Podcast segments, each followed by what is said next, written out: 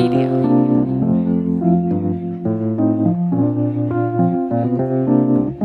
ーレディオ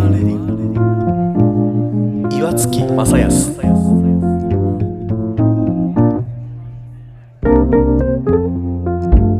あのー僕初めてお会いした時に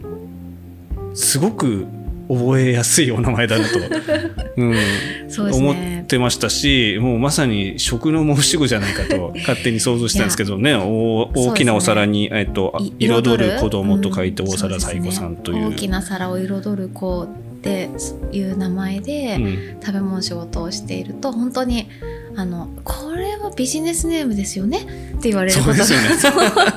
多いんですけど本当にもう生まれた時から大皿最高で、で本当あの大学卒業してあの就職したのは広告代理店で、でこれも広告代理店広告の仕事がもう高校生の頃からしたかったんですよ。うもうあの高校生の頃に、まあいまあ、その頃は結構テレビ CM とか、うんんそういうのの話が学校で話題になってとか、ええ。そういうこともあったので,、でその時になんで広告の仕事がしたかったのかっていうのが、うん。まあ、本当に自分誰かが考えた言葉一つが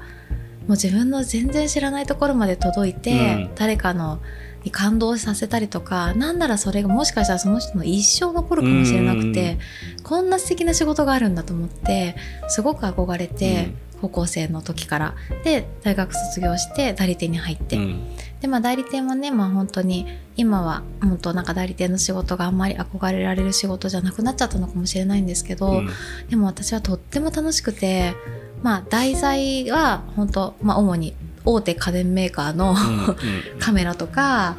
えっと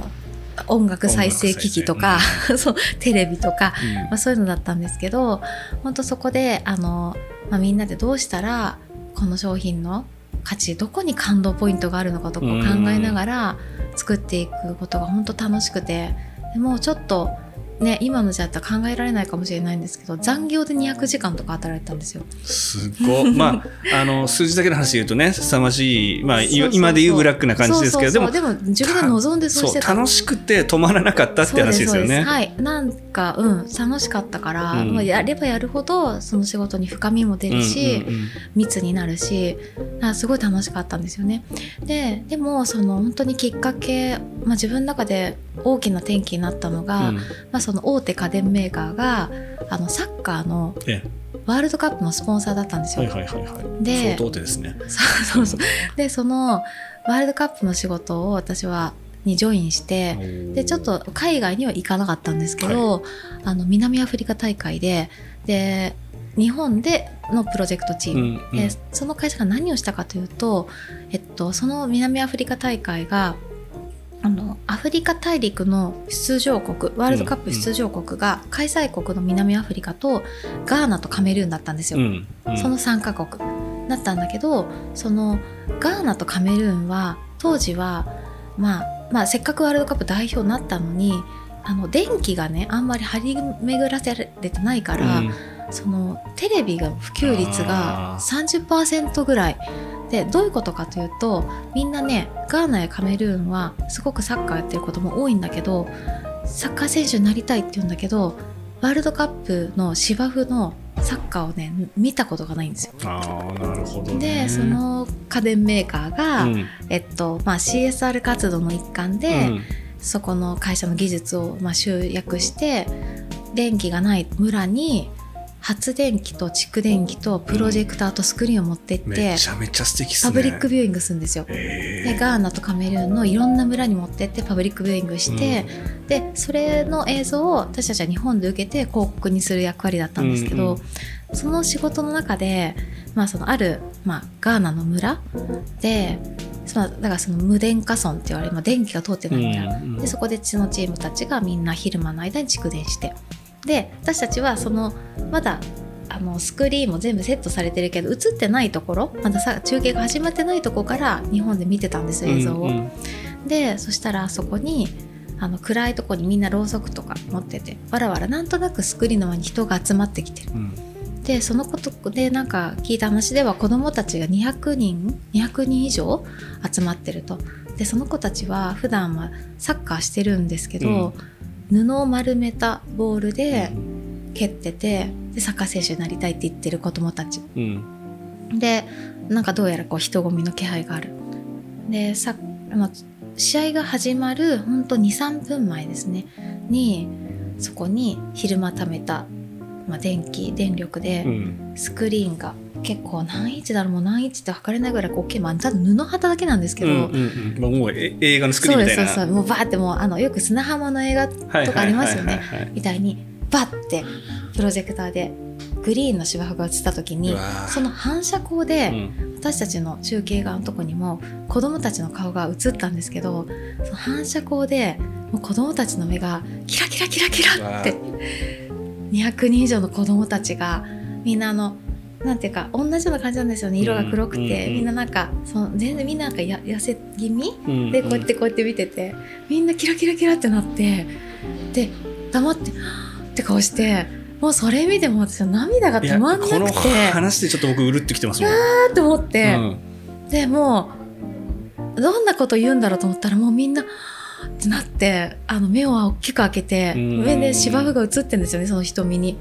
でもう私はもう涙が止まんなくてでその試合があのガーナのチームが先制点取ったんですよ。そしたらもう子供たちがうわーってなってもうダンスしてでそのダンスが激しすぎて、回線切っちゃってでそこで中継はもう復旧することなく終わったんです。でも私はもうそれの涙が本当止まんなくて、うん。きっとその子たちはこの瞬間を一生忘れない。そのゴールが一生の思い出になるビジュアルでしょうそう。ね多分その、の時見た光景見てたその感覚を一生忘れない。うん。でそれが私はもうなんかもうはあと思ってでも自分が関わったことはすっごく小さい一部なんですけどでも自分が関わった仕事で全然言葉も通じない普段どんなことをしてるかもわからなうんい国の子供たちの何か心がすごく動く瞬間を作れたことが、うん。まあ、すごいもうはってなってでその時に自分たちが普段やってるその広告がまあね音楽再生機器だったとしても、なんかそれが欲しくない人には関係ないうん。とかなんかそういうことがなんかちょっと寂しく思えちゃって、う んでなんかなるべくその自分が仕事するならあの言葉も通じない世界のどこかうん。にいる人にも届くことの方がいい。うん。ここの仕事ほどの、まあ、何か衝撃や感動を作れることはななかなかないのかもしれないけど、うん。なんかなるべく世界中の誰にとっても関係あることをコミュニケーション業にしたいと思って、うん。でそうやって考えた時に届く可能性があるのは音楽かサッカーか食べ物かだと思ったんですよ。まあ確かに、うん、そうですね。そう本当にそれほどにパイが大きいものってうん、ないなと思って、うんうんうん。英語よりもサッカーの方がファンも含めると人口多いんですよ。ね。で考えてで私音楽本当に右と左で違うリズム刻めないダメなので ダメと思って。まあ自分が演じ演奏するのね。自分がそのプレイヤーなんだダメ、うん。でサッカー大好きだけどやっぱプレイヤー経験とか知識とかでもちょっとこのフィールドでは遠いなと思って、うんうんうん。で食べ物。食べ物はあの全然作る仕事とかもしてなかったけどあのまあとりわけ興味があったので、うん。どんな形でも食べ物を使ったコミュニケーションだったら、うん。可能性があるなと思ってう、んどんなことができるかわかんないけど食べ物を使って食べ物を作る人と関わりながらコミュニケーション業をしたい。うんうん。自分が作らなかったとしてもで店持つイメージもまだその時はなかったんですけど、うん。まあ、とにかく食だと。食べうん。物というコンテンツで企画を作れば、あの届く可能性がある。でそれで食べ物の世界に飛び込んだ、